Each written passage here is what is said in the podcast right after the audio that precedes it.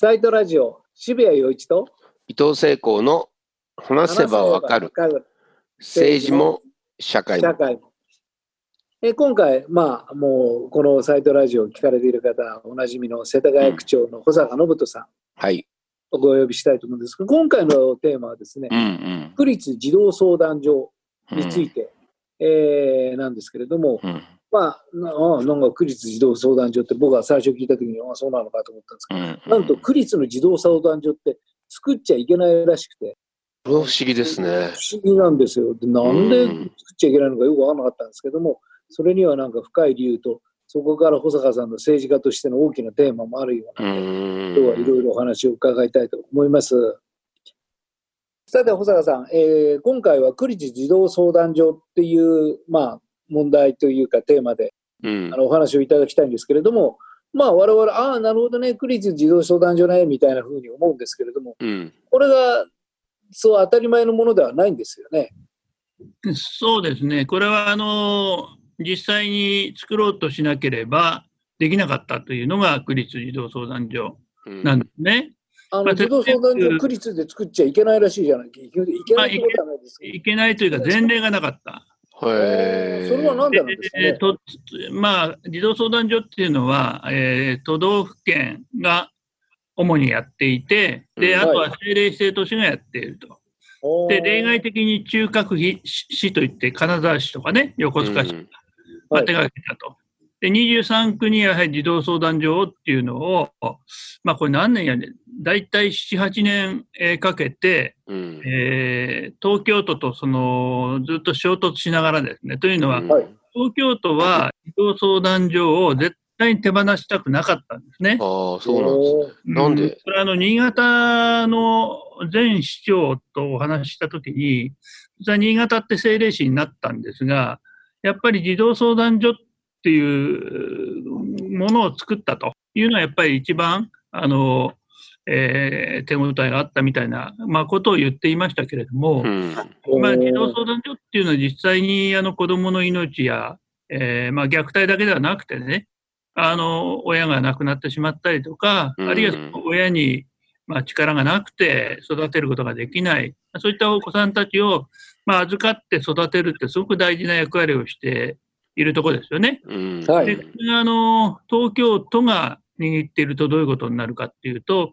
例えば世田谷区でもその子供の安全とか虐待防止に関わる職員がですね、うん。まあ、各地域に100人前後いる、いまあ、今もいるんですが、はいかってもいたんですね。で、例えば、あの、ある保育園の A 君というお子さんが、どうもそのあざを作っているから虐待の疑いあるんじゃないかってことを園から通報があったとするじゃないですか。はい。すると、児童相談所、東京都の児童相談所にお知らせしますよね。うん。はい東京都の児童相談所っていうのは、あの、えー手足がない、あの、まさにこう、えー地域に立脚できてないので、まあ、うんはい忙しいわけですね、一人当たり大変な人数を受け持っていて、なので、は世田谷区の方で代わって調べるわけです。うん。保ー育園ではどうだったかとか、はいあるいはその家の近所ではその何か泣き叫ぶ声とかね、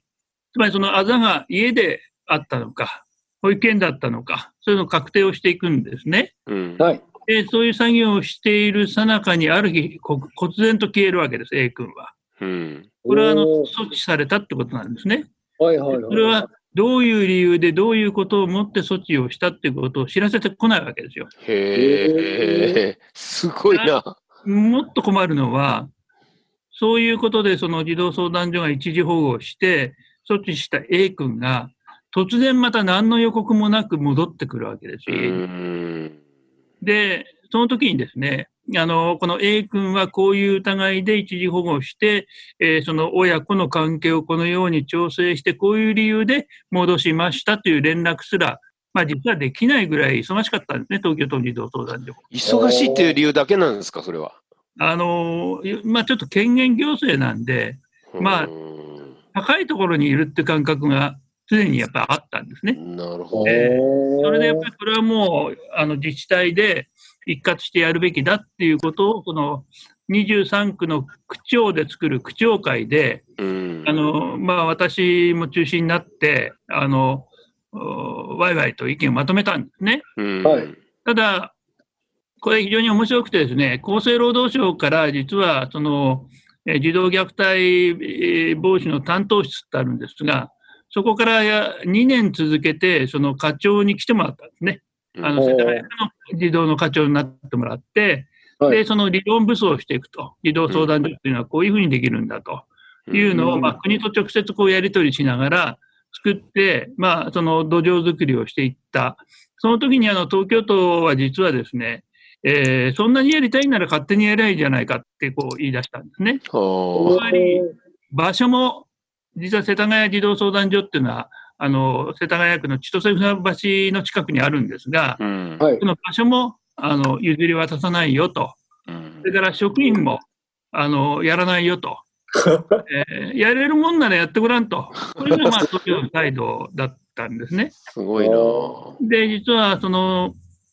特別区長会の会長というのは、まあ、西川さんつって、まあ、一応その国会議員時代に、私がまあ社民党で、西川さんというのは保守党というね、今、まあ、二階さんなんかと一緒に自由党が分裂した、まあ、小池百合子もいたんですけれども、うんまあ、その会派で、まあまあ、あのお互いがあの相対するような、まあ、知り合いだったと、まあ、国会議員出身の区長という意味では共通点があったんですね。はい。で、まあ、要するにその自民党内のあの塩崎大臣の時代ですかね、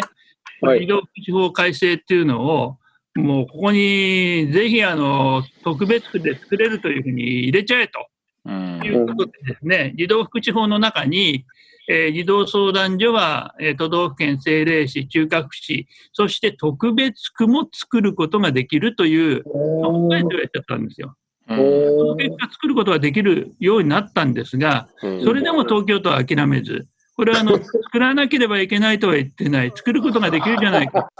だいぶ協力しなかったんですが、まあ、だけれども、まあ、最後の段階、3年、4年ぐらい前ですかね、そんなに作りたいんなら、世田谷区、えー、江戸川区、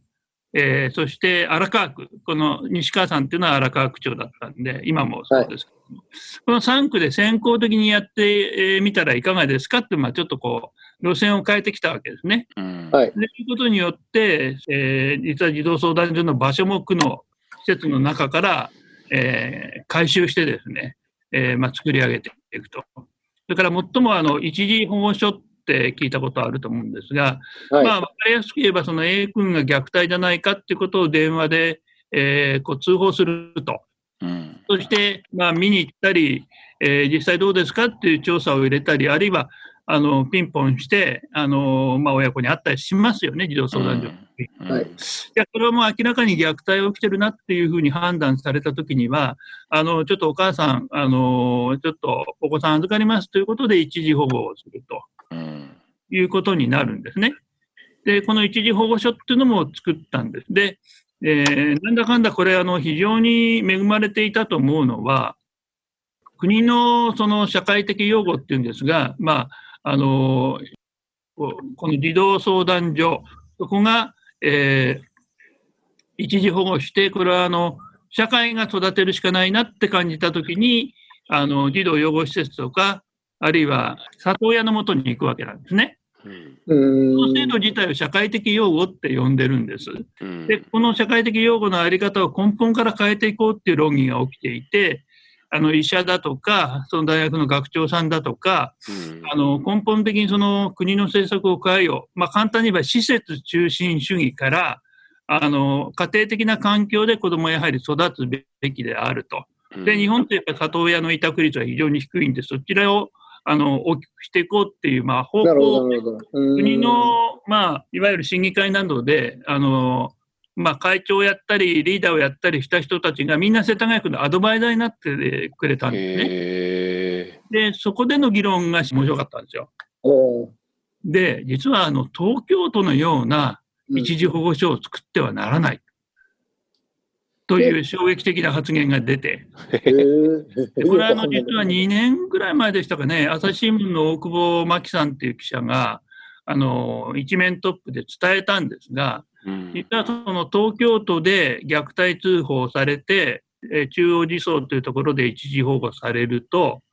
実はあのまあ、いろんな子が集まってきますよね。児童、あの、児童の一時保護施設には。はい、虐待された子だけではないんですよね。場合によっては、あの家出したとか、まあ、いわゆる非後継と言われる子どももいると。で、まあ、それぞれ出身も違う、年齢も少し違う子たちが、例えば、えー、6人、7人、8人とこう食卓を囲んで、いただきます、食べるわけじゃないですか、ご飯を。はい、はい。その時にですね、あの、その、真ん前にいる、あの、えー、子供の目を見ることは禁止なんですよ。え？要するに食事をするときに相手の目を見るということは禁止行為なんですね。目を見たら喋りたくなる。喋ったら問題が起きる。問題が起きるといけないから目を見てはいけない。目を見た場合にはどうなるかと、これひどくて、懲罰ある。うわ、刑務所だ。で、ね、壁に向かって次の日は食べる。えー、というようなことが行われていたってことを、その弁護士たちが、いわゆる第三者的に入って、これ人権侵害じゃないのと、あの、いうレポートを出したぐらいなんですね。まあ、そこで、まあ確かに僕もあの、児童養護施設で育った、えー、例えば20歳とか22歳とか、そのぐらいの若者の話を聞くと、やっぱり捕まったって感じるんですね、彼らはね。なるほど、なるほど。保護されたっていうんじゃない。じゃあ、この一時保護所改革だなっていうことで、まあ、世田谷区では、実はまあ4、5人の、あの、まあ、基本個室にしたんです、もう、そのね、雑居房なんですね、ある種。なるほど。一般的にはね。でも人手不足だし、まあ、定員の140%入ってるみたいな状態ですから、今こそ。で、個室にして、例えば、えー、その小学生2人と中学生1人と、えー、高校生みたいな4人とか5人とかぐらいで、あの、一時保護所の中にキッチンをいくつか作ったわけです。で、疑似ファミリーっていうかね、いわゆる家庭的な雰囲気の中で、そのご飯も一緒に作りながら職員と一緒に、あの、ご飯を食べると。もちろん、目目を見てはダメなんてそんなバカででそこでいろいろあのお話をしてあの安心して落ち着いてその自分があの、まあ、あの怯えたりあの虐待で、えー、非常に萎縮している子たちもこうあの温かく迎え入れるっていう形にしたんですね。はい、でですね、実はその泊まり込む職員の数も倍以上になったんですね。やっぱりまとめてこう寝てもらった方が人手はかかんないわけですよ。なるほど。ね、だけど子供の人権ということで、この世界ももう本当に忘れ去られていて、考えてみれば、その保護された子供が親のもとに行きたいですか？それとも児童養護施設に行きたい、あるいは里親のもとに行きたいの？っていうことを、あの、問われないまま、君こうなったよってとこ連れて行かれると。それはこれまでだったんですね。でそれやはり子供のあの意見をちゃんと聞きながらやろうと。そういうふうに、まあ、具体的な改革案をアドバイザーの先生方がまあ出してくれて、その結果スタートするときにまあ驚いたのは、職員145人ですよ。まあ、世田谷区の職員全体5300人いますけども、さすがに100何140人っていうのはもう大組織で、そうですね。はい。じゃあ、結局できないでしょっていうのは都の態度だったんですが、まあ、実はあの神奈川県でですね、えー、実は児童相談所をあの2度作ったことがあるという方が、奇遇奇遇にもいらっしゃってですね、はい、方があの神奈川県を退職して、世田谷区の児童相談所の準備のあのキャップになっていただいて、今、指導をやっていただいてるんですね。うん。で実はあのこの話はなんでこう非常に熱が入るかっていうとこう、えー、前史があってですね、国会議員としていろいろ十数年やった中で、あの本当に、えー、もう文字通り私が中心になってやったって法律に児童虐待防止法っていう法律の制定があるんですね。はい。で、この法律はなかったんです、昔。で、総理が倒れた2000年に超党派の議員立法で、まあ、いきなりできたわけなんですね。で、まあ、これはあの非常に大きなインパクトがあって、実はその児童虐待のあの通知ですか、これはもううなぎ登りなんで、この法律ができてから。なるほど、はいはい。社会の意識も変わったんですね。殴ったり叩いたりするのはやっぱりそのしつけではないかっていう意見が強かったですか？ら、それ以前。はい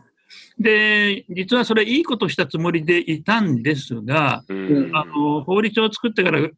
5年か6年経って、あのある北関東の児童養護施設に行ったことがあります。議員あの何人かでですね。はい。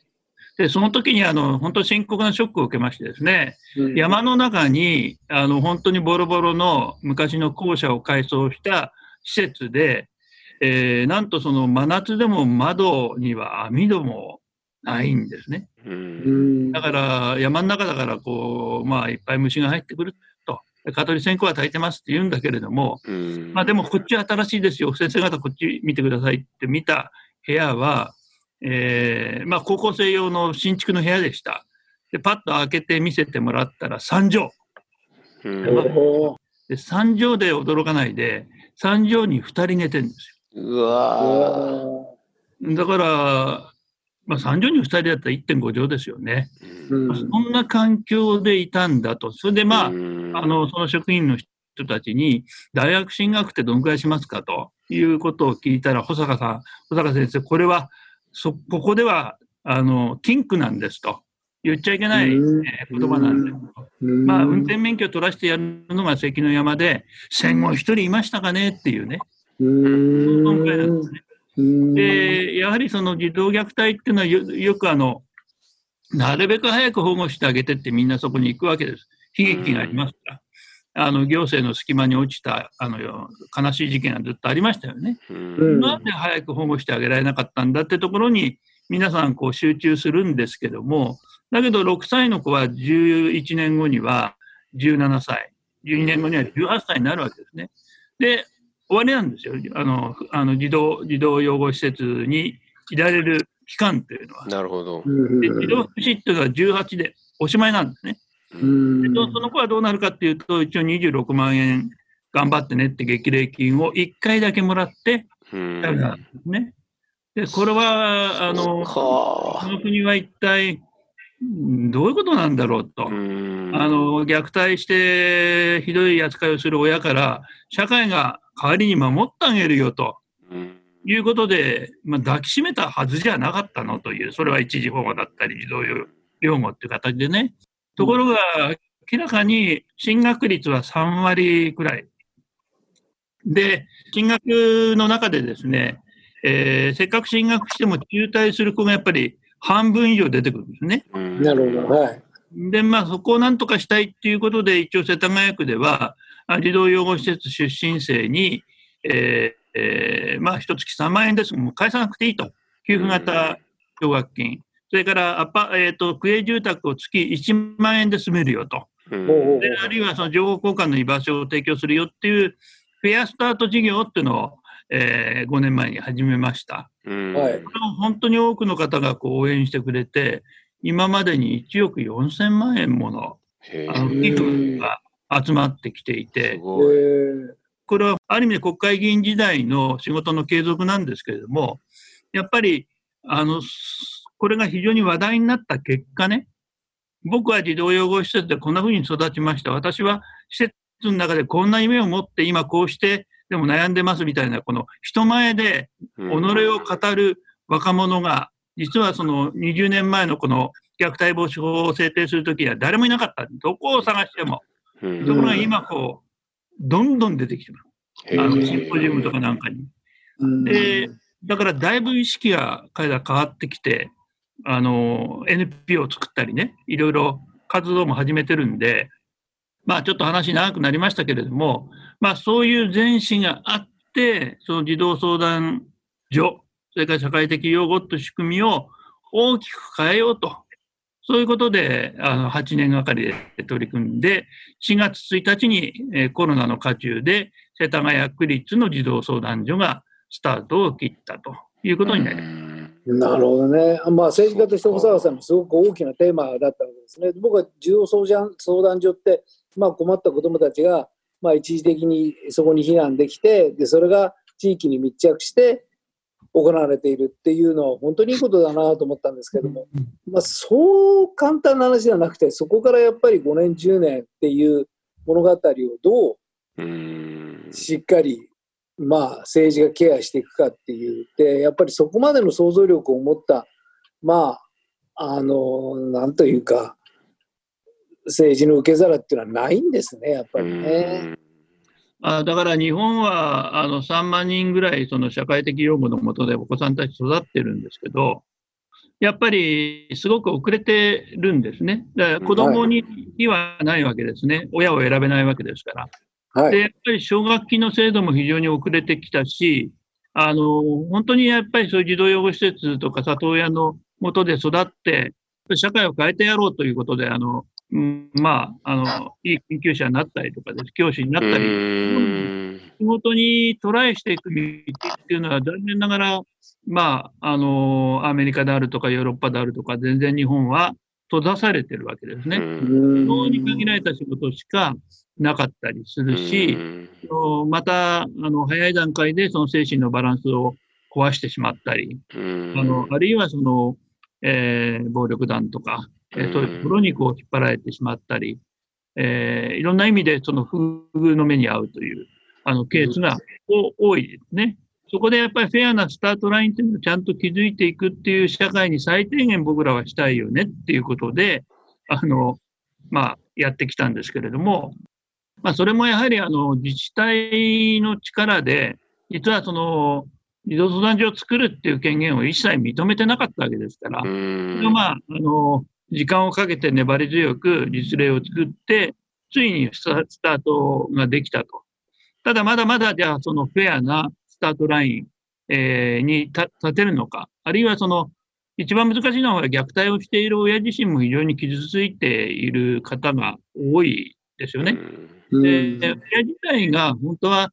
変わって、その暴力を子供にあのこうぶつけるんじゃなくて、やっぱりあのこういい家庭的な環境をもう一回やり直しますというふうに言ってくれるのが一番いいですよね。うん、まあ本当にそうですね。はい。これがやっぱり一番難しいわけですよね。うんそういう親親とこの再統合プログラムっていうのをこう研究したりとか、この問題非常に奥行きが深いし、本当ですね、うん、残念ながら親子の関係って非常にあの引き裂かれているので、で最近あのちょっとこう世田谷区なら世田谷区の関係も少しあるのかもしれないけれども、教育虐待っていうのも出てきましたね。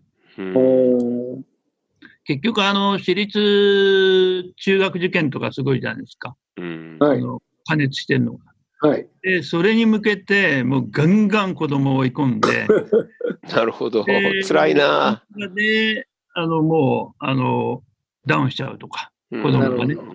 あるいは逆に、大体受験って失敗する子もいるし、合格する子もいるじゃないですか。はい。合格する子は少ないですよね、難関校ですから。はい。あの、ある種世間的に集中するのはね。はい。やっぱり不合格になった子に対して、お前の人生は終わったっていうね、ことを平気で言う親がいる。つまり、今度は弟にしかこう目をかけなくなったみたいな。そういう子は区立中学に来ても、すごい、あの、問題抱えるわけですよね。だからやはりこの日本の親子とか教育っていう価値観も非常にこれまたあの、ドロドロしたものがあるんだと。いうことで、まあ、この、そのあたりは本当に永遠のテーマなんですけれども、でもやっぱり、こういうものをその変える仕組み作りっていうことで意欲を持って、面白いのは、あの、里親になりたいっていう人も今、続々世田谷区に移住して、で、やっぱり、里親といってもあの、一人のお子さん預かるわけ、あるいは二人のお子さん預かるわけで、経験がないとやっぱり不安なんですよね。うん、で、ハブ里親って言って、やっぱり経験がかなり積んだベテランの里親さんの周りにこう、新しい、あの、え新しい方が、あの、里親をやって、で、何かの時にはその助け合うみたいな。実は里親をやってると、その自分の、あの、親が具合悪くなって、看病に行くってこともできなかったりもするんで、なるほど。そういう仕組みも作っていこうとか、まあ、やっぱり社会が変わって育てるっていうのは言うのは簡単だけれども、施設っていう形で閉じ込めておけば、それはね、あの、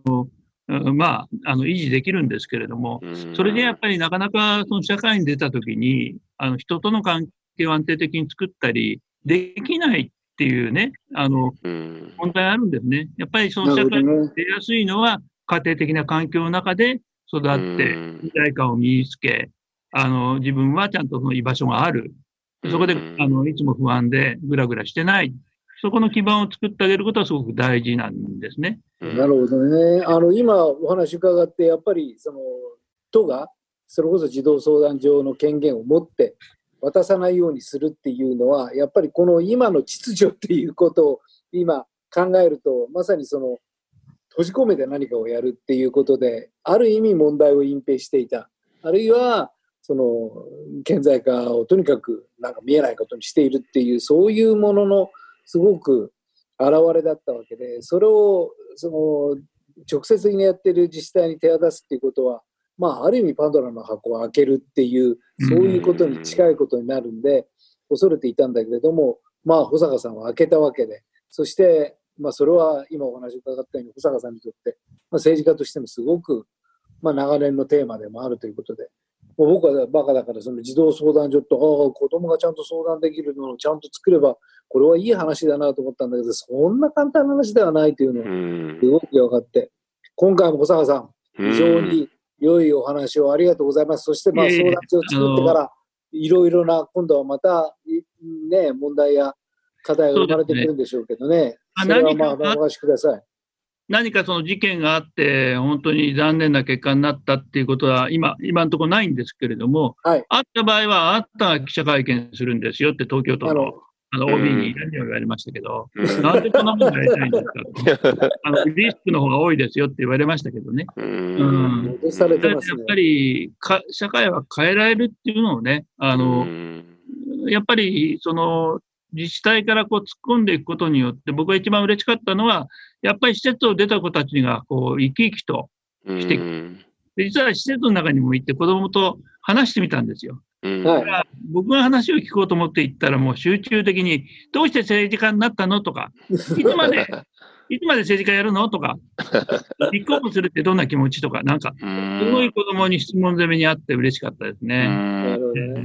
わかりました。ね、はい。今回もありがとうございました。はい。どうもありがとうございます。ありがとうございます。よろしくお願いいたします。はい